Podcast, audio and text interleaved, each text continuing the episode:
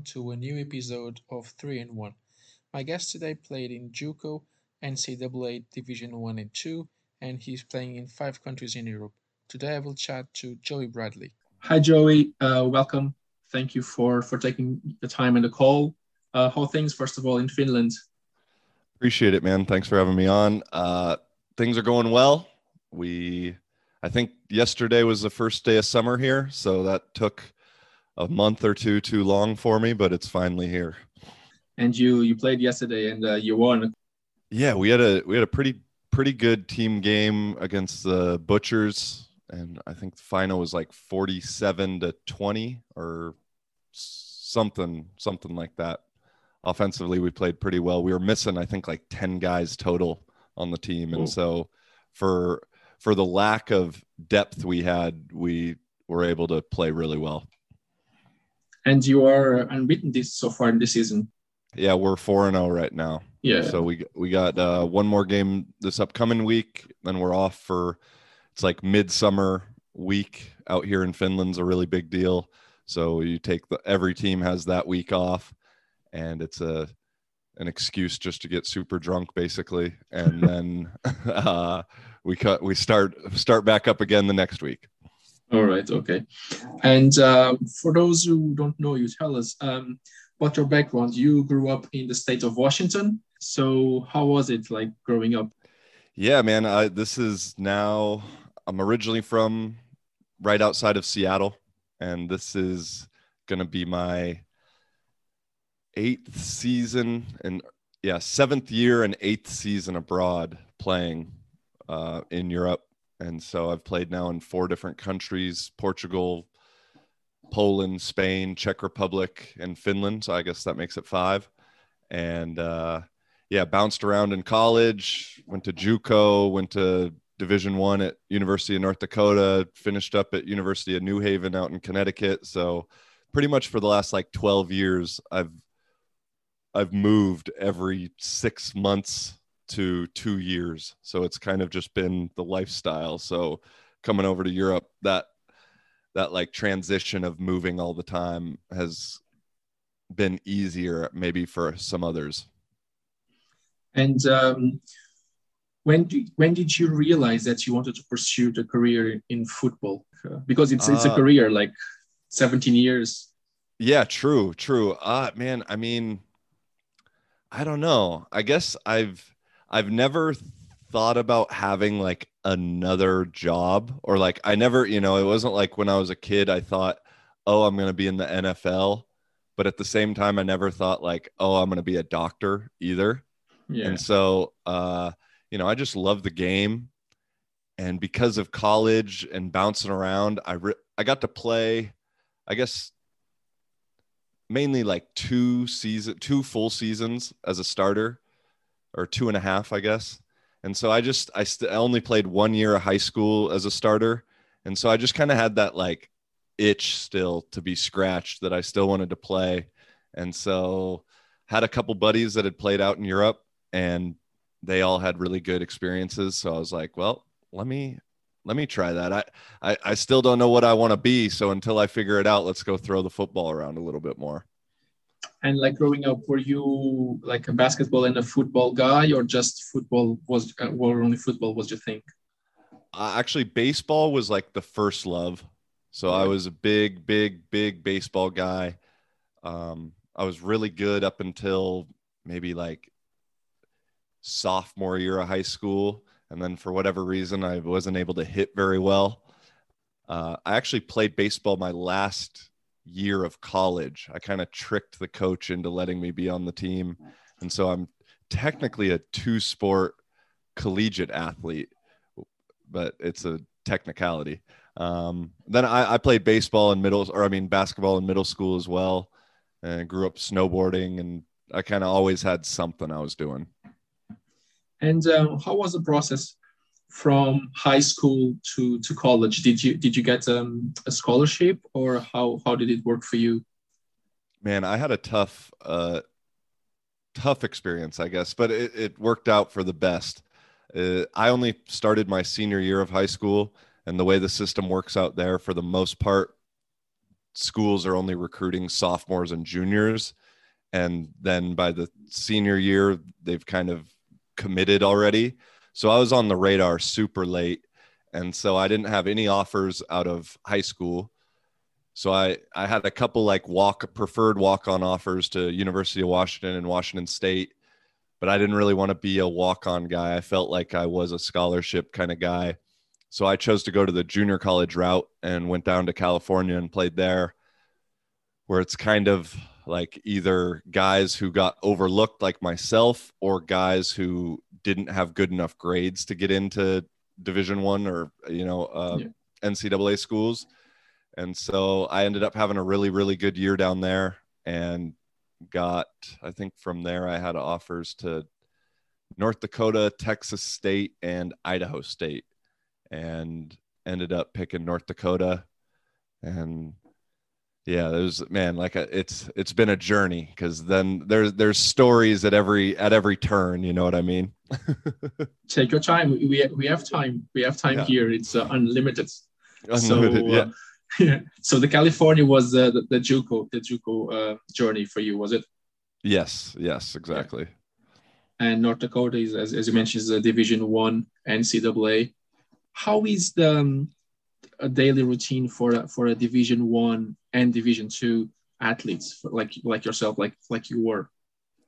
I mean honestly they're pretty similar. The main difference would just be like the facilities and the the surroundings you could say. You know the yeah.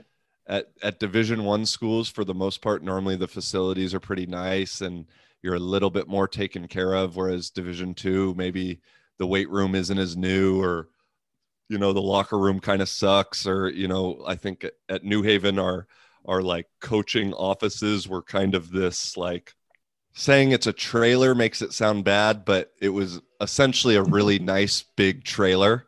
You know yeah. it wasn't like a connected built building. I think they're upgrading now. So it's just kind of but day-to-day life of weights and conditioning early in the morning and class and then practice and meetings and all that stuff. It kind of the same no matter where you were i think division 1 division 2 it's just kind of all of the other stuff that it is a little a little nicer at division 1 yeah. And um, you were always a, quarterback yeah always always a quarterback. I think since i've been 9 years old i've played maybe five defensive snaps ever and maybe a couple snaps at receiver and tight end when I was like 10. so and how how how was the the lifestyle in campus for like a, a quarterback in in division 1? It's like where we where how we watch on the movies where everybody is around the quarterback or not not so much that's just like Hollywood stuff. Man, not not for me at least. You know, that that's a funny that's a good question you ask right there because that is growing up being the quarterback. That's the stereotypical thing of like, oh yeah, you get all the girls just because you're the quarterback and that's all you have to say and I know some dudes who use that line, you know, to like girls at parties and that kind of thing. But I've never looked like a quarterback. You know, I'm six foot, 175, 180 I guess most places, I, you know, I just never looked like a Division One football player or athlete. So like that was that could never be my game. And a funny story, like to exemplify that, was after my first start in North Dakota. I went out to the bar with a guy who had like he was just finishing up school. He had played there four years, you know, a fifth year senior guy and he knew everybody. He he looked he could use the football player line. Like he was yeah. big, jacked, super tatted, all that stuff. And we're at the bar and he's like, "Hey, you know these two girls?" I was like, "No, man. I just I just moved here, you know, a little a little while ago." "Oh, okay. Well, I'll introduce you." So we go up and he's, "Hey, you know, how you guys were you guys at the game?" "Yeah, we were." "Oh, this is Joey. He's the quarterback. He was the one playing today." And they both turned around in the in their bar stool looked at me kind of up and down and were just like yeah right and turned right back around and i looked at i looked at my buddy i was like yeah bro the the quarterback line doesn't work for me. Like i i could pass as a pro surfer but not a not a division one athlete you know? So you were unlucky then. Yeah no so for me it never really got to i never got to use that. And i think a little bit of there's a little part of me that like is mad about it because it, even though it's kind of shallow you know it's a very shallow thing it was Yeah. also kind of cool but i guess I, I looked at it as like a positive where if if a girl you know I, I guess speaking from the girl side of things like if girls wanted to talk to me they were interested in me not because Yeah. i was the quarterback at all you know? Yeah yeah yeah. And um, for what reason you you you moved from uh, north dakota to to new haven? Yeah, so I I started my first seven games there um my sophomore year after transferring in and then I had a bad quarter basically probably the worst quarter of my life like I think 3 for 14 3 for 16 with two or three picks. I've tried to erase it from my memory at this point. Uh and so I I got benched then and it was kind of like the hope was lost from like I felt that from the the coaches. We ended up bringing in a, a fifth year senior graduate transfer from North Carolina that next year. And they kind of just like gave him the job in spring, even though I felt like I was playing really well. So I decided to to leave and transfer just because I knew like I was going to be the backup that year and only play if he got hurt and then maybe play my scene. It, it just I felt like the coaches had lost hope in me. And so I didn't particularly like the coaches that much either. And so football really wasn't that much fun for me. And Yeah. so I, I think if I would have stuck it out at North Dakota, I probably would have quit playing after I graduated just because I had a like angst and like Yeah. some, some felt some type of way towards the game. Um, transferring wasn't a smooth process at all, but it, it all kind of worked. I know it's cliche, but it all worked out how it needed to, and and it allowed me to continue like loving the game. I could say. Yeah, and um, you so you never you never had the um, that hope that you could end up in the NFL when you were playing in North Dakota. Not really, to be honest. You know, it, it- at that time that was like 2011, 2010, 2011. Um, you know, at that was kind of just before the start of like these short quarterbacks getting a chance. And Yeah. the whole the whole time I grew up from uh, you know, mid 2000 or early 2000s to late 2000s, it was like you had to be six three to Yeah. be in the NFL kind of thing. So I kind of had that in my mind always. I always thought like, oh, I could make this throw, I could make this read. Um, which I still think that I don't know if I I don't think I could take the hits that a 16 game NFL quarterback takes with 270 pound freak of nature's, you know, just Yeah. smashing you five times a game. I honestly, Yeah. I don't think I could. But um, no, there was never really that idea in my mind from personal things and kind of the outside culture of football at that time. And then you you graduate from New Haven, and um, how and why did you decide to cross the Atlantic and play football in Europe? Man, so I- like I said, I, I still had the itch once I finished and graduated. Um, I had a pretty good senior year, and I just I wanted to keep playing, and so I I knew that it was a thing over in Europe, and I was on Euro players talking to some teams, and had a few offers in Germany and France, and like you know the the bigger I guess countries that do it. Uh, but at the time, I had just graduated. I'd moved back home, was living with my mom, working kind of a crappy job, and kind of having some girlfriend issues at the time. And basically, like, just it all came to a head at once with like working the crappy job and the relationship deteriorating that I like almost lost my mind in a way. Like, if I look back at my life and evaluate it objectively, I was a little fucking crazy during those those times. You know, like just with what was going on. And Yeah. so Port the day of insanity, I could call it, Portugal and the Lisboa Devils hit me up and were like, Hey, you could come out here in a month and a half. And like Germany, all the other places would have been six months. And I said, Oh, I've heard Lisbon's really cool. Let's do it. And uh, so I I think a lot of dudes who come over as Americans kind of have some little weird thing that has happened in their life prior to the first move.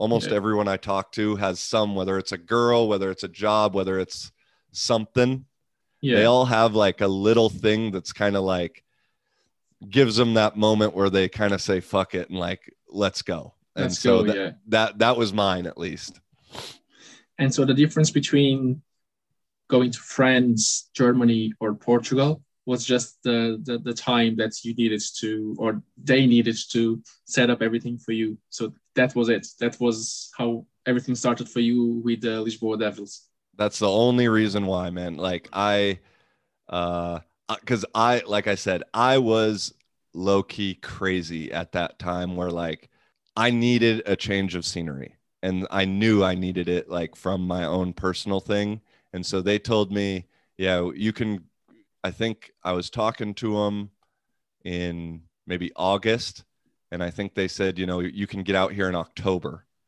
or November, maybe I forget. And because they're the Portuguese season, you know, starts earlier compared to Yeah. everybody else. And Germany would have been like March. And so I was like, all right, let's go. I mean, I, to give you context, like my first salary at the Devils or my first contract was literally no salary. Like I had, I was offered 1200 in Germany and Yeah. I took, I took no salary we ended up kind of renegotiating once I got there because the plan was I could play in Portugal and then go play in somewhere else once the season ended. But Yeah. we played in the we played in the Champions League that first year, so the season got extended even more, and it wasn't going to be possible. So ended up renegotiating a little bit, but the initial contract for that, I think the first month I was out there, it was just like apartment and flights, and that was it That was it. Yeah. yeah and that so that's that's how uh desperate i was to leave you could say yeah, yeah. And um, so I don't, I probably don't have this in the in the right order, but like Lisboa Devils, Gdynia Seahawks, Hospitalet Pioneer, Pioneers, Vysočina Gladiators, and Kuopio Steelers, right? yep exactly So after all of those places, where did we where did you enjoy to play the most? Mm, ah, it's i would for sure say the devils you know like lisbon portugal has like a special place in my heart again because it kind of came at a at an interesting time in my life and then on top of that it was incredibly positive. We you know we didn't lose while i was there. Ended up meeting the the other american on the team colin was like is still to this day one of my best friends you know a lot of the guys from the team i still keep in touch with. And so it was just a really good mixture of everything where even though it's the least amount of money i've ever made playing it's probably the most fun. And lisbon's a awesome city too. So you know the day-to-day life was pretty fun also. And um, where do you find the best football players overall? I mean, in terms of like technique and uh, physical abilities. Um, where where was that? I think out of the places that I've played overall, I would say like the total package. I've I've been impressed with the Polish league just because they maybe aren't the most technically sound. They they're still pretty damn good and they're super tough. Like most of the Polish guys are like I noticed and felt like much tougher than some of the other countries that I've played in. Um, and that's where I probably took the biggest hits. And so I, I don't know. I just, the, the Polish league seemed to be not the most advanced. I don't know. I don't know the right word, but you know they they have the the team in the ELF that's doing pretty well, and that's you know mainly consists of Polish guys. And I yeah. that team that team beat me I think three times in my two years there. So I, I kind of maybe have a respect for them also. Um, yeah. Portugal and Spain have some good skill positions, but just the O line, D line isn't as good. You know, it's just not as big. It's just how how the people are out. You know, yeah, you guys exactly. are just smaller people. Um, Czech Republic it was kind of similar, maybe like a little brother of Poland, and then Finland kind of has a good mixture. There's just not a ton of speed in in Finland overall. I would say yeah. from Finnish guys. So the most competitive league would still be the the Polish league. Um, yeah, probably at least when I was there, because when I was there, it was like us, the us, the Seahawks, the Lowlanders, and the Panthers all competed with each other. Nowadays, the Polish league is pretty one-sided. I think the Krakow Kings have beat everybody by like 21. Um, Portugal, yeah, I mean, we kind of beat everybody so yeah, yeah I guess yeah. So uh, while while we were Spain, Spain was kind of com- but the Dracs were killing everybody that year. So yeah, I'd say overall the the at least in my time that I think 2017 2018 season Polish was the most competitive. And do you have any goals to like keep playing and even probably go to a team playing in the um, European uh, League of Football, or that's not on on your radar? That's a good question. Um, and I, I've needed to do some like self evaluation lately because you know I've I've had a pretty good career so far. Hopefully, we can win another championship this year here in Finland. That'll be my fourth total, and it'll be a second back to back type of thing in a country. Um, yeah.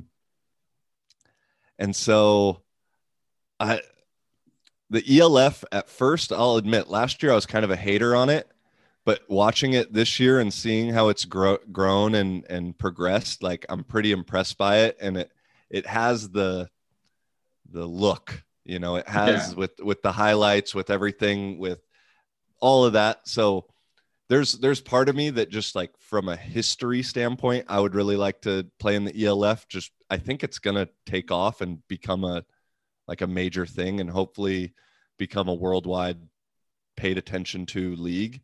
Um, but other than that, I kind of next year have also thought at some point I want to play in Brazil because I, right. you know, I, I got to learn a little bit of Portuguese while I was in Portugal, and Brazil would give me an opportunity to actually like really put it to use and hopefully get fluent in it. If I, if, if I remember correctly, you also are or were I don't know um, offensive coordinator. Um, do you do you coach or coached um, based on your previous experience, or you still attend webinars and whatever other forums you can put your hands on? Mm, yeah, mainly I would say like my base coaching philosophy and like ideas come from my my junior college offensive coordinator. He and quarterback coach he was the best coach that i ever had like hands down. And i would credit his coaching to like making me making me who i am today as a player and a coach.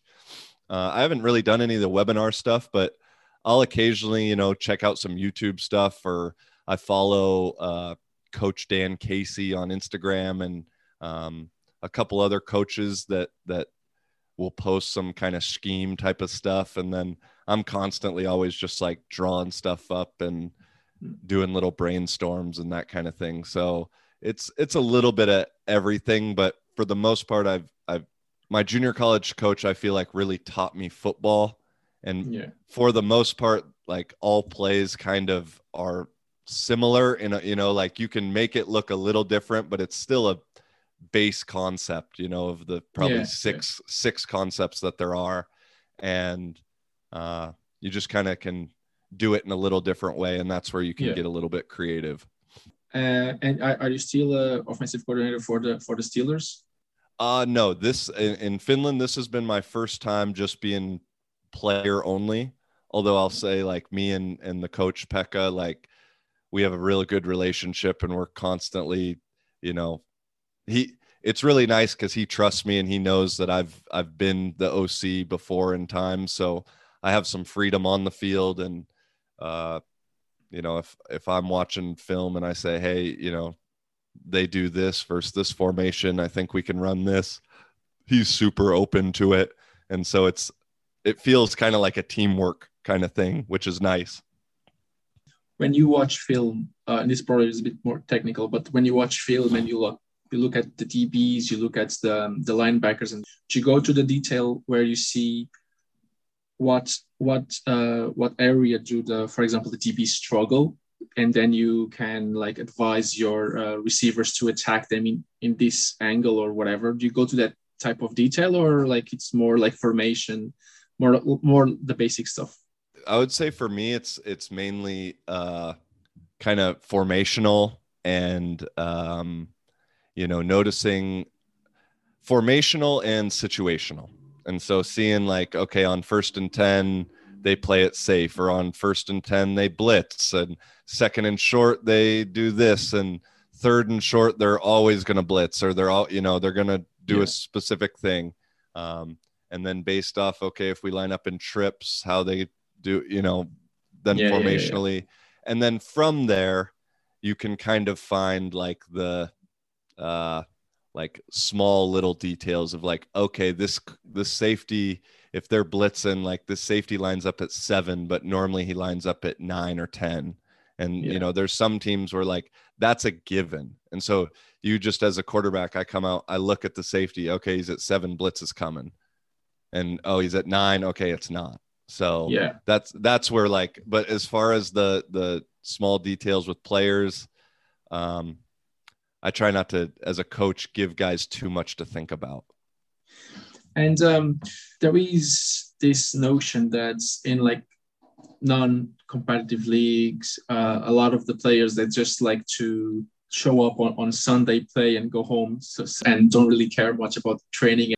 Yeah, yeah, that's that's a good question because that is something I have had to adapt and learn with and every team you play on is slightly different regarding that issue. You know the the fun thing with lisbon and the devils was i was kind of the first time they'd really been coached offensively.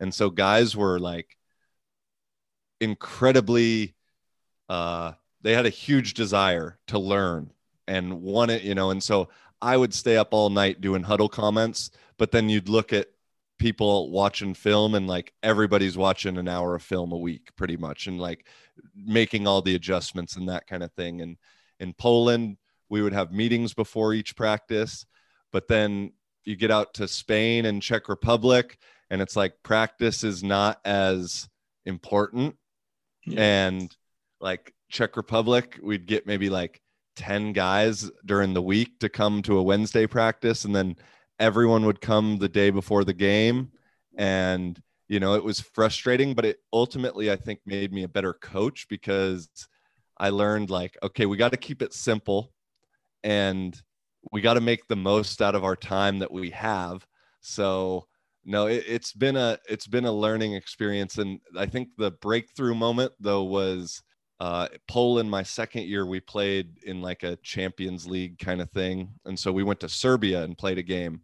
And we ended up losing that game like 60 to 40 or something. And I was bummed out. You know, I hate losing more than anything. And so I was pissed. And guys, you know, they were sad after the game up until like we got into the locker room or left the locker room. And then we left the locker room and guys are like happy, drinking beers, you know, joking around. And I was like kind of pissed that they were happy. You know what I mean? Yeah. And then it hit me and I was like, oh, yeah, like this is a vacation for them in a way. You know, like we get to yeah. spend two or three days in Belgrade, you know, uh, Pavel has to go back to work or school when we get back from this 20 hour bus ride on Monday. And here I am, you know, judging him for having a good time when it's like, yeah.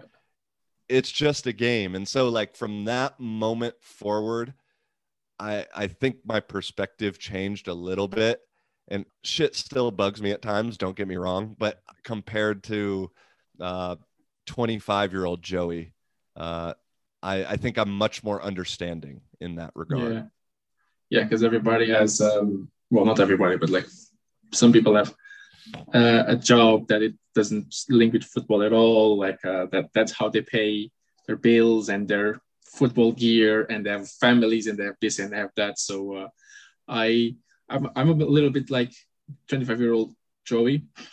uh, well, not anymore because I'm not playing at the moment. But uh, when I when I when I played, I like I would like to everybody be in this on the same page and like take this serious and like let's go for it and like let's put uh, extra time watching uh, film and and like in Portugal we as as you know we had access to to film the game the day before or even the entire season.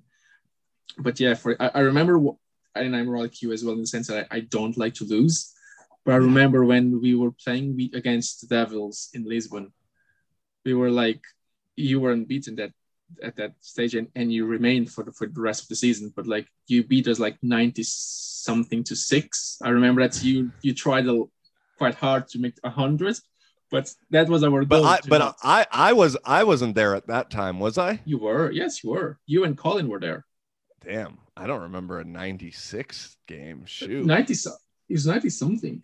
Damn maybe maybe it was right. just 90 or whatever it was but yeah it was like uh and um like what what going to say to to a team that's lost by like it's, call it even 80 points like. Yeah yeah. Uh, no, what's going to say to the lads like like we did what we could like and our team was quite small i remember we went to playing Paredes uh, against the lumberjacks uh-huh. and we had two vans two small vans like nine seaters like and we lost two guys for injury so to count if we had 11 on the field, we looked outside, like, okay, there are five there. We're good to go. Let's go, let's let's go. so it's different perspectives, you know, you know, like it's completely different perspective. I can't get mad at people. Like we do what we can.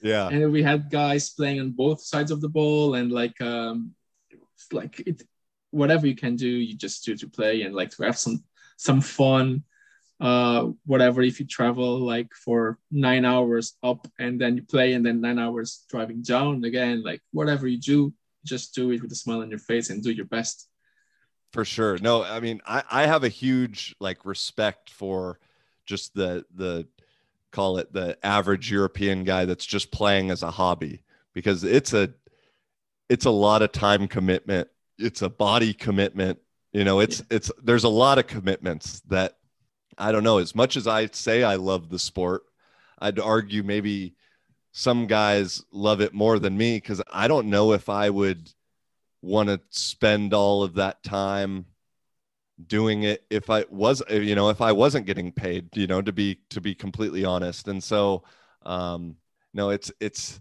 I think it's important then when you then understand that's where people are coming from is try I realized as the when I was coaching is like trying to figure out each person's motivation.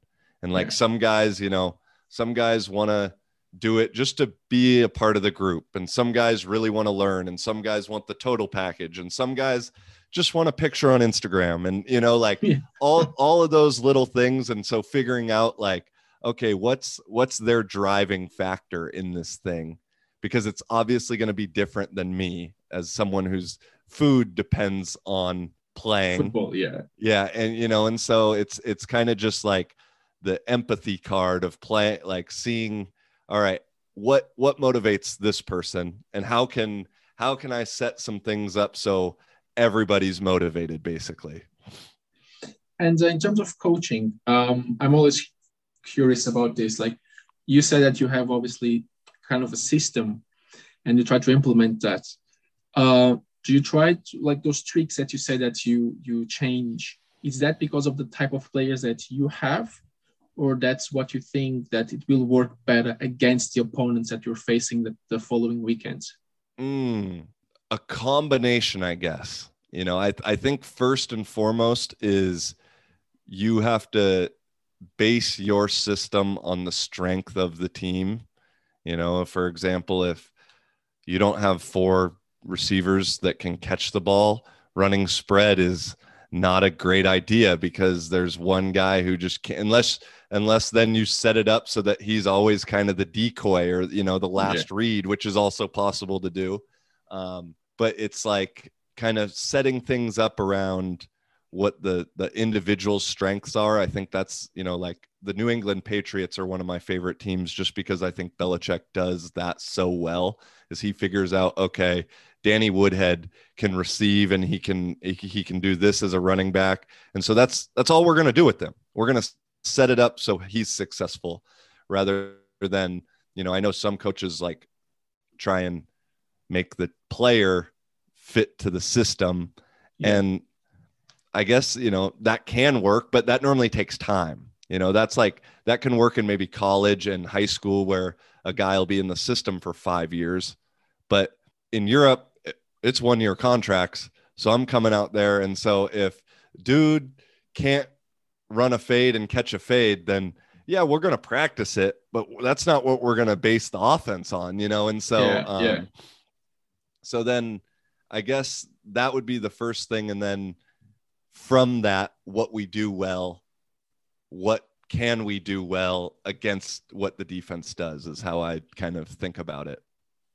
And have you ever faced a situation where you have your your concepts and your formations that you prefer to implement. And then you you landed on a team and like you don't have any weapons to implement your system and you have to change completely like 180 degrees and like okay i, I prefer to read a for example spread uh offense and i have to become like a power run team because I, I, that's what i have. Yeah yeah. Luckily i haven't. You know, every I've been I've been fortunate of everywhere I've gone of Lisbon, Gdynia, Spain, Czech Republic, all four places I was coaching, I had three to four or three to six like good receivers and a and one at least one solid running back. So spread was always kind of the the system. Um, this year in, in Finland, we we, pro, we we've gone kind of old school and so we're running a lot of 21 and 12 personnel stuff and getting two tight ends on the field and using a fullback. And but that's our strength is like we don't have a ton of receivers and we have like probably the best tight end and the best Finnish uh like fullback h back in the league. And so it's been fun to like brainstorm with the coach and think like hey, yeah, we could run this formation and this thing and getting into some like big kind of jumbo bunch sets and teams aren't used to it. And so it's like, it's funny how like things just go in cycles. And so yeah. this year maybe would be the one year, but I'm not technically the coach. It's honestly fun because like in a way you kind of get bored of like doing the same old thing for six, seven years at a time where now it's like, okay, I'm back under center doing play action from under center is the best. And um, so it's like, I, I don't know, I guess we, we run the ball a lot and sometimes it's not that much fun to just hand it off, but it yeah. at the same, it, at the same time, it's something different too. So that's always nice. And if you win, I don't care if I throw for nothing and we win, it's better than losing and throwing for 300. I bet. And I don't want to throw anybody under the bus who was the best player that you played with so far in Europe? Uh, European or no, no, like general? The, the, yeah. Uh, played with for yes. sure Colin, like without a doubt, Colin Franklin. Um, I think we had like 40 touchdowns together in in the two seasons. Two seasons, yeah. Um, and just we had a we had a real good connection on and off the field, and um, he's 6'5 240 and can jump. So it's like he makes your job kind of easy in a way. Like you still got to put it there but he was a freak. Um let's see. From a a european side in to stay in portugal the best guy i played against i would say is uh joao train. Train yeah train. You know, I think he was probably the best dude I played against in Portugal. Um, I don't know some of the names of the guys in other places I played, but like to Sure. to stick on the Portuguese Yeah. theme, like that would for sure be the, I think the best best Euro guy I played against without a doubt. Yeah. And um, what do you think that, like, what do you think is missing to European guys to make to the NFL? Technique wise, do you think there are guys ready to play in the NFL, as far as you can tell? I would say yes. It's just the main thing is just probably the mental side of it, where like, you know, if there's a difference, I know kids are starting to play younger and younger in Europe, which is great, but a lot of guys don't maybe start playing until they're 15, 16 years old. And it'll take them a year or two before they even think, like, oh, I like this sport really, and I'm good at it. And so then they're 18, 19 before maybe even the thought of like, hey, I, I'm good and let me play in the NFL compared to a kid who's nine years old and from the beginning of his life, he's Yeah. thought like, I'm going to play in the NFL. And then just like going through the prac, like just the, the sheer amount of reps probably throughout the life of, you know, practicing only once or twice a week in Europe compared to a few times and then high school, you know, like even middle school and high school and then college like it's just the it's the crazy amount of repetition that then like and just being exposed to the game that probably Yeah. makes you think about it differently where i think that's that's the thing that you can't like recreate or you can't fake in Yeah. you know you can get lucky there there's not i'll i don't feel like there's the best like overall general coaching in Europe, especially like I'm going to throw some American guys under the bus, but most of the American coaches that come over um, aren't for shit, in my opinion. You know, like I'm I'm very very seldomly impressed by a fellow American coach that I either am with or playing against, and so just it's tough then for a, a Euro guy that hasn't received too much quality coaching in their life either. Yeah, yeah. And they probably missed that that thing that you actually are good, you can actually make it. Like that incentive.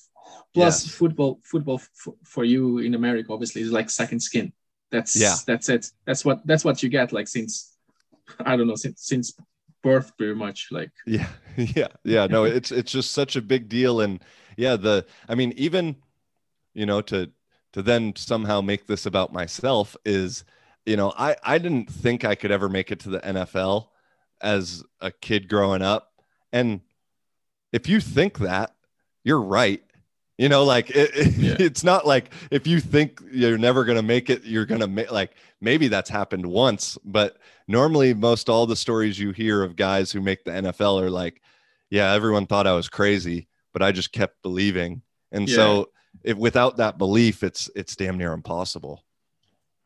And uh, now let let's do this exercise on reverse. Like, why do you think there's so many guys? Not so many, but like few good number of guys that are high praise is Like, oh, this is going to be a first uh, overall pick in the in the NFL. Blah blah blah, and they get there and they don't make it. Like they Mm. just like busts. Why do you think that is?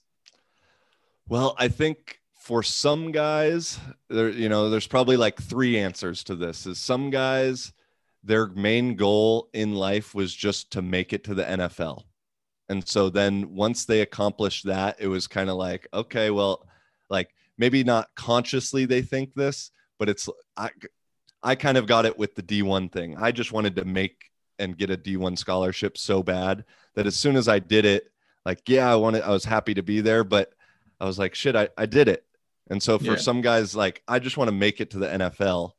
And then they get kind of happy and complacent.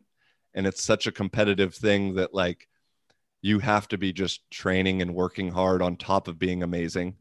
Then I think that's probably a, a big number of guys. And then the other main thing is like in college, the coach, like, or the system was set up to their strengths and maybe Yeah. the system was very simple and so then you get into the NFL where uh, offensively speaking the verbiage and the play calls you know, are short stories basically.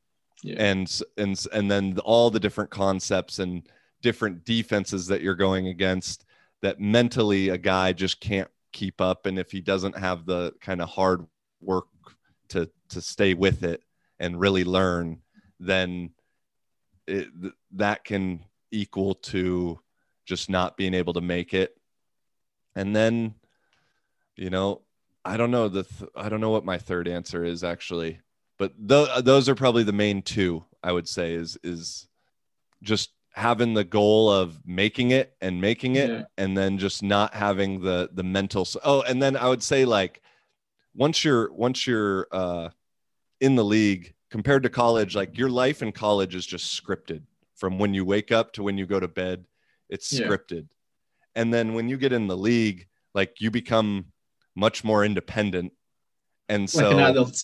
yeah, like an adult, exactly. And so you could still like hire a cook and hire a trainer and hire a whatever, but some guys don't. And so then Yeah. they don't work as hard and you know, they don't keep up in shape and those kind of things that eventually they kind of fall off. that's one thing that I would like to talk to you like because actually you are the, the first guy ever that I talk about this like you are on division one right on North Dakota or you were and when the ball is snapped how fast do you need to process information go through reads like how fast that is that like we know we are fast because we can count like two seconds or three seconds or whatever but like when you are there under the center what does it feel like Yeah, man. It, I wish I remembered more. I, I honestly don't even like, rem- like, cause shit, that was like 10 years ago.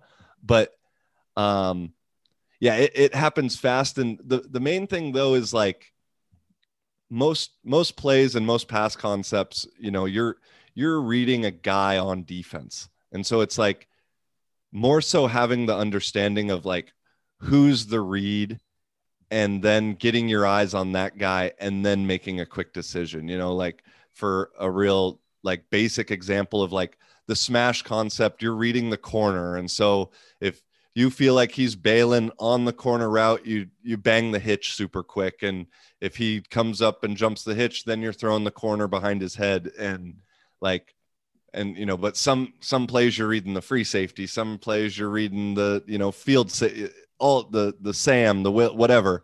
And so it's just like having to know who you're reading first and foremost given the Yeah. play and whatever defense they're in. And so that's i guess a, a a decision you have to figure out. And then that next decision of like actually seeing them in action and what they have to do. So I think a good coach can like really simplify the game for the quarterback in in a way where like you hey just on this play versus this defense you read this guy. And if they do this thing then you read this guy. And you go here to here to check down. And then that's it you know there's there, you see a lot of I see a lot of guys online and in some of these Facebook groups and stuff where they show like the progression you know left to right is like one you're looking at this guy one two three four and it's it's kind of true it's technically the progression but it's not like you're looking at that receiver and thinking okay is he open? No he's not. Yes he is. Okay is and then no he's not. Now i look at this receiver. Is he open? No like you're really looking at the defenders. Is like okay did he take that away? Yes. Okay I moved to the next defender. Did he take that one away? It's like that's the i think main thing people don't understand about playing quarterback is uh every now and then you know where you're going to go pre-snap just based off like quick game kind of stuff. But in true progressions you're looking more so at the you should be looking at the defense and then knowing where your guys are going to be in relation to the defense rather than Yeah. is he oh is he open oh okay yeah now i'll throw it to him you know it's Yeah. like that's not how you you know he's going to be open by the defender Yeah. Okay. Living football, like who follows you on, on, on social media is that you like to traveling and connecting to people. And uh, I assume that football facilitates that. Any other profession that you would have picked, would that necessarily need to facilitate that traveling and that connecting, or that's just came because of football? Hmm. I mean, so I, you know, I also do a podcast as well. Yes. and you know and so like but that's also essentially based off what for sure one connecting and then using uh the various guys that i know through sports and travels and all those things you know so i man i don't know it, it's hard for me to imagine doing something that has no relation to sports and no relation to people or no relation to traveling and so um I, I heard at a young age, I heard somebody say something like, use football, don't let football use you. Yeah. And uh, I took that to heart at a young age. And so it's like, I've felt pretty strategic about like using this football vehicle to navigate and travel around. I don't know if that exactly answered your question. So basically, yeah, it does in a way. So basically, you use football to achieve whatever you want, like either traveling and connecting to people, and you use that in your own advantage or pleasure, if if you will. Yeah, yeah, for sure. And it's like, and football is like probably the most fun thing of it, which is like nice. Um, but then it also kind of those secondary things that I really enjoy in life. It it's provided, so it, I'm I'm grateful for that. Super appreciative of it. And where do you see yourself uh, in a few years' time? Coaching uh, in a profession that it's not um, is not involved with football at all. Where where would that be? Well, I I think I I think I could still be playing in a couple years, three years. I'd say like maximum maybe another five years I could play. Um, you know, I know I could always get into coaching when I'm done.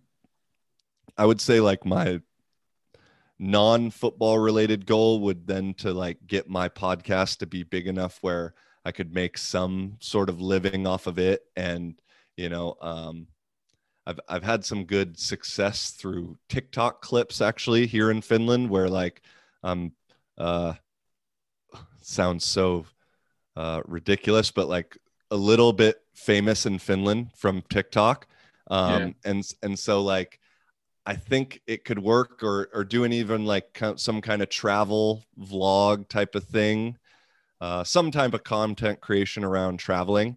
That's what I enjoy making that kind of stuff with. Um, but it's hard in in three years. I think I'll still be connected to the game some way somehow. And after that, you, still want to be connected as well, like coaching or just the other stuff like the TikTok and like the the blog and the the vlog and the and the podcast. After yeah, football.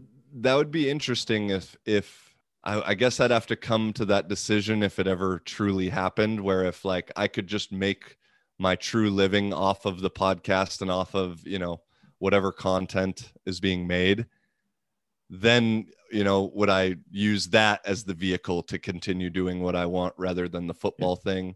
Um i'm not sure to be honest. That's that's still i don't think i want to coach in the states until i'm older just because that it's so it's so time consuming. And Yeah. like coaching in europe's kind of nice if you only have practice twice a week and it's a little bit more laid back and you know as as we explained earlier so that's probably where my mind is with with coaching at least until i'm older than i am now And now um, let's do an exercise that you, you said that you need to practice your Portuguese. So I will throw at you two questions in Portuguese. Uh, for those who follow us that don't speak Portuguese, like there is always um, a Google Translator. But let's let's let let's do this. Um, de Portugal, qual é a melhor memória que, que guardas? ah boa pergunta mas um ooh, i'm nervous now um não sei se eu tenho um uh, memória preferida or melhor memória pre- melhor um, mas ultimamente eu, eu percebi que a vida não é sobre um, a viagem ou o destino, mas é sobre hum, as pessoas.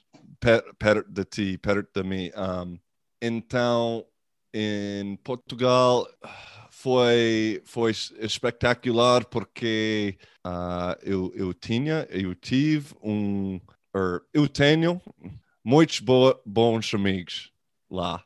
Então, um, favorite memory. Provavelmente uh, à noite, uma noite, uh, Urban Beach, um nightclub. yeah, yeah, ah, ah, ah, yeah, yeah, eu sei, eu sei, eu sei. Depois, or, o dia que nós, um, nós ganhamos contra a equipa de Turquia nos Champions League, uh, aquele jogo foi maluco e a noite depois foi muito maluco. Então, provavelmente uh, esse dia. e do que é que sentes mais falta de Portugal? Ah, well, provavelmente as pessoas, obvious, obviamente, mas uh, eu, eu vivi na Alameda, em Lisboa, um, um, a área com, com muita cultura estudiantes, imigrantes, uh, locals, um, tem, tem tudo. E quando eu vivi lá, um, estava um par do bairro. Eu, eu, teve, eu tive um café uh, português que uh, toda vez fui lá, só falo português com um gás de café e um, e meu, meu amigo melhor uh, tive um restaurante nep nepalês. Um, então, quando eu, eu andei de metro a casa, eu disse: Olá, olá, olá, a, a tudo. A tu então, um, eu tenho, tenho muitas saudades para isso. Okay. Uh, how, how was that? How, how was that? Yeah, that was I, I understood everything. okay. so yeah. yeah. So uh, so again, like it, this links to my my third last question about like you connecting to, to to people as well. That's something that you you enjoy doing. Yeah, yeah. It's like you know, I, like I I tried to very badly say I've, I was always kind of like the guy of, you know, oh, it's not the destination, it's the journey. And then over time, I've been like, nah, it's kind of just whether it's at the destination or it's at the journey, it's the people around you that like Yeah, make yeah. it worth it. You know, sometimes the destination is fucking awesome, Yeah. but it's because the people that you got to the destination with, you know, and yeah. sometimes yeah. the journey's better than and so um like that that was that's something i've i've really learned because it's like i maybe said it's a little bit lonely at times doing this because you're always by yourself making all the decisions by yourself. Um and so but if i reflect on where has been my favorite versus least favorite or least enjoyable normally it has to do with the the friend group and whether that be on the team or just within the city and Yeah. lisbon lisbon had the friend group on the team and the friend group off the team that was like probably the best from both of everywhere i've been And um, now that you mentioned about the loneliness um, aspect, um, do you ever feel like homesick, or that's something that's uh, not quite? Well, I I haven't been home now in just about three years, which is the longest stretch. Normally, you know, I play a season and then go home for a month or two or whatever. Um, and I'll say this last winter is probably the first time I've actually really been homesick. Uh, my dad's been having a couple like kind of mental or not mental, well, mental, but health issues and so um, kind of hearing about that but not really being able to help in any way is kind of sucked. And then just like missing some like family stuff knowing like you know my cousins have two kids that are like two years old and i've never met them you know? And so like you start to kind of evaluate things that you're missing out back home. Obviously i'm having a lot of fun and doing something i enjoy but then on the flip side you think like well damn i don't even know you know the little the cousin has never even met me before. And and that's Yeah. kind of you know that can be sad. So um if you would ask me like two years ago do i get homesick? I would have said no for sure. But now i i like slowly i slowly am softening up a little bit i think. Do you, do you think COVID helped as well, and have that separation from people, the multiple lockdowns? Dude covid for sure i think like myself and just people in general i think affected how we interact to a degree you know Oh, yeah, and, yeah, yeah. you know I, I think big time it had an effect and um yeah because with some I, i've been in a lockdown in barcelona and czech republic and like man those were tough trying mental times you know where like Yeah. I know I'm not the only one at all who had to go through that type of thing. So, um, yeah, I wonder sometimes if it's a COVID thing. Finland, living in Finland for over a year, I think you kind of adapt to your surroundings a little bit. And Finnish culture and people are a little more closed and cold in general, Yeah. unless unless they're drunk, and then they're and then they're too open. And um, and so. Uh, So basically, they are they are not drunk. Portuguese people like Yeah, exactly. always Yeah, open, like yeah, open ex- arms. Come here, brother. Ex- I exactly, missed you. yeah. I never met you before, but no, no, but I still miss you. I have missed you. Yeah, from past life. Um, Exactly. but yeah, but then they're like, I, I, I, I guess I'm talking shit, but I, I like it here in Finland. But um, they're a little weirder than the Portuguese. The Portuguese have a little bit more, little more suave, you know, some Yeah. some swag to them than the general Finnish person does. So, um, but I think also being here for so long has made me a slightly more closed in a certain degree. Um, and then combined with COVID, no, you hit it on the head with COVID. Right, like um, uh, I don't want to take all your evening. Otherwise, we probably will take uh, keep talking and talking. So um, Joey, look, thank you very much for um, for your time and for sharing with us your your experiences. And best of luck for the remainder of the season. And for I appreciate future. it, man. Uh, I'm glad. I'm glad we got to connect. And sorry about, dude. I don't remember. I now I feel bad about that 96. I feel like an asshole. So I, I'm sorry for that. But, uh, I know, but, uh, like even Amorim played as a defensive end. Even Amorim Damn. played, so that, that's that's how uneven the game was Jeez. because he was just a coach, as far as Yeah. I remember. yeah. So and he played. So Man, we were assholes, bro. I'm sorry. That one, that's what stuck with me. I was like, shit. All right. But no, I, dude, I, I really appreciate uh, the interest and letting me share my my little story. So thank you. and any anytime anytime you you move to a different to a different place, we probably can do this again because there is always an update to and a, an add-on. For sure, for sure. And then hopefully after a couple years in Brazil, we just go straight Portuguese. Yeah, we can do that Yeah. anytime. Appreciate, man, and all the best. Thank you, thank you for, for All your time, and we'll Thank keep in you. touch. Thank you, bro. Appreciate you. Chega assim ao fim mais um episódio do 3 de 1. A música de introdução foi composta pelo Robin Garren, a música final pelo Vasco Franco e o grafismo é da autoria do Diogo Martins. Para a semana voltamos com um novo convidado, mas até lá, tenham todos uma boa semana.